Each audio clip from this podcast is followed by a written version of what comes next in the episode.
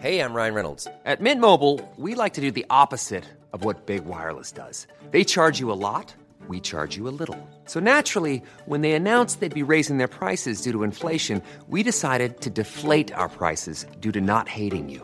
That's right. We're cutting the price of Mint Unlimited from $30 a month to just $15 a month. Give it a try at mintmobile.com slash switch. $45 upfront for three months plus taxes and fees. Promo rate for new customers for limited time. Unlimited more than 40 gigabytes per month. Slows. Full terms at mintmobile.com.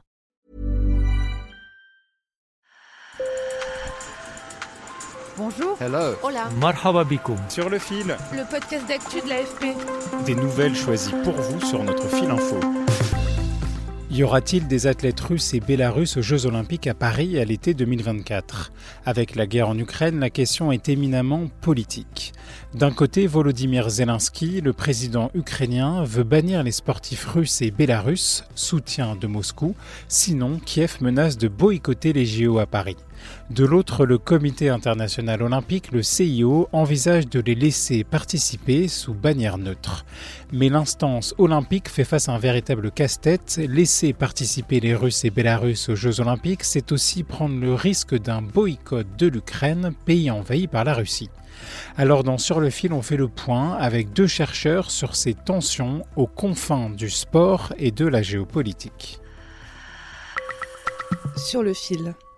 Déjà avant la guerre en Ukraine, les sportifs russes ne pouvaient plus concourir sous les couleurs de leur pays.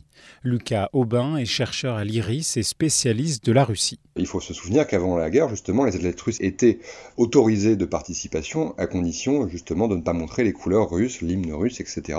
Pourquoi? En raison de l'affaire de dopage qui remonte à 2014 et les JO de Sochi notamment. Au lendemain de l'invasion de l'Ukraine, les athlètes russes et bélarusses sont exclus de la plupart des compétitions internationales sur demande du CIO. Jusqu'à présent, le CIO tout comme la FIFA, tout comme de nombreuses organisations sportives internationales, se revendiquaient neutres et apolitiques. En prenant une décision politique contre le régime de Vladimir Poutine, euh, il est dans une impasse en réalité ce monde sportif. Dans certaines disciplines comme le tennis, les athlètes russes et bélarusses peuvent jouer sous bannière neutre. Le CIO songe donc à appliquer cette règle pour les Jeux olympiques à Paris en 2024. Mais pour l'historien Patrick Clastre, spécialiste de la géopolitique du sport et professeur à l'université de Lausanne, cette bannière n'est pas synonyme de neutralité. On l'a vu lors du dernier Open d'Australie, où la victoire d'une Biélorusse a été fêtée par le, dirigeant Loukachenko, alors qu'elle concourait sous à titre personnel elle a été quand même utilisée par le régime. Le CIO envisage de réintégrer les athlètes russes et bélarusses si et seulement si ils n'ont pas soutenu activement la guerre en Ukraine.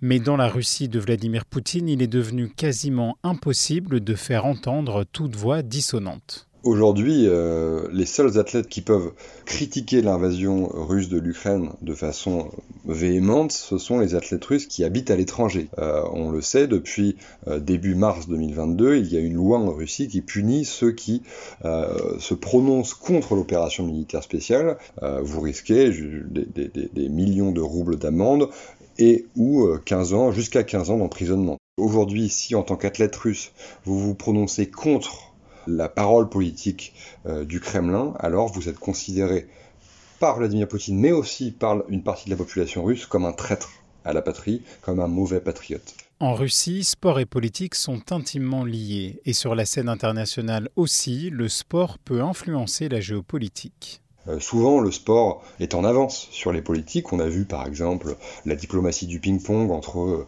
la Chine et les États-Unis euh, dans les années 70 qui avait révélé un renouveau des relations entre les deux nations avant même que ce renouveau ne soit officialisé d'un point de vue diplomatique.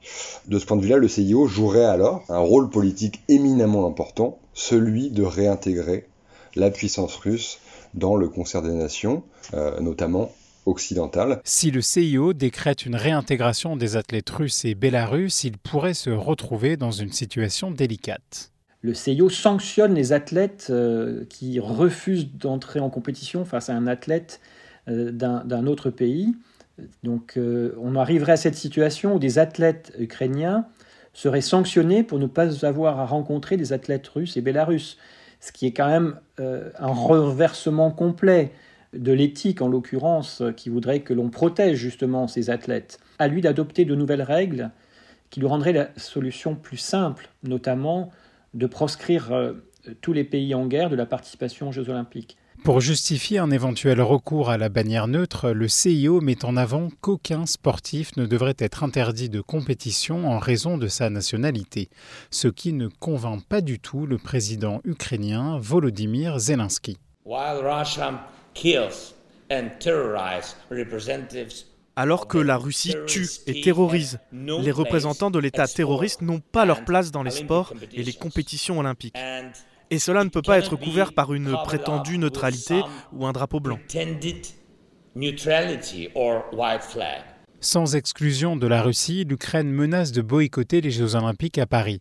De son côté, Moscou juge inacceptable l'appel à bannir ses sportifs.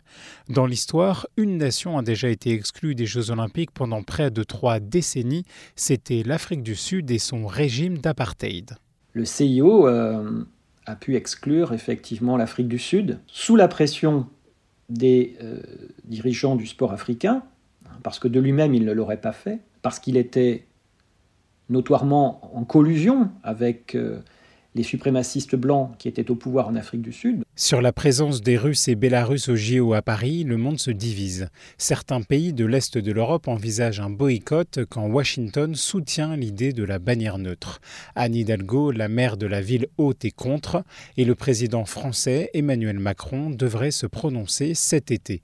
Mais surtout, le CIO n'a pas encore pris de décision définitive. Je pense que si on devait aller jusqu'à un boycott de la part de l'Ukraine et par exemple des pays baltes, euh, de la Pologne aussi, le CIO serait en grande difficulté. Je pense que c'est inconcevable, mais même pour le CIO hein, de toute façon, que euh, ces Jeux olympiques 2024 se tiennent euh, sans la présence des athlètes ukrainiens. Ce serait vraiment une, défaite du sport. Donc effectivement, le CIO devant un boycott qui se généraliserait serait en difficulté et il devra sacrifier la Russie et la Biélorussie euh, sur l'autel de la neutralité. Ça ne peut pas être autrement. Sur le fil revient demain. Je m'appelle Antoine Boyer. Merci pour votre fidélité et bonne journée.